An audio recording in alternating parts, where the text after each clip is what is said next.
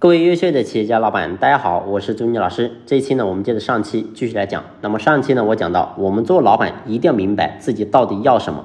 你要的是企业的短期的效益，还是企业长期的发展？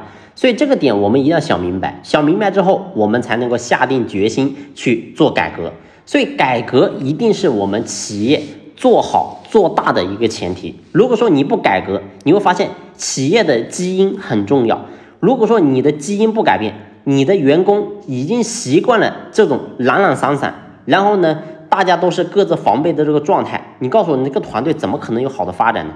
所以，良将手下无弱兵，有弱兵就一定不是良将。所以，核心一定是我们作为领头人，你在这个观念上你要有所改变。改变之后，我们才能真正下功夫。那么在企业当中，我们要想真正的把管理这个事情做好，我们到底该在哪些地方入手呢？其实大的来讲就是几个大的方面。那么第一个呢，就是在文化这个层面。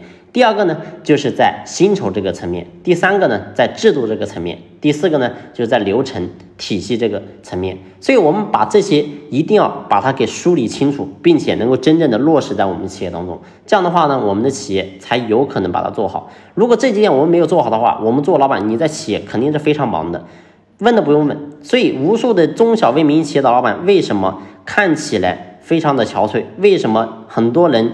当老板了，有钱了，但是你会发现他却非常的不开心、不快乐。其实核心的根本就是因为企业对他来说是一个非常负担大的东西，他没有体会到经营企业的美和乐。为什么体会不到呢？因为你会发现方法不对呀，然后自己天天在企业忙得要死。你告诉我谁喜欢这样子的工作呢？所以人都一样，大家都是人，所以这个其实大家都能够理解。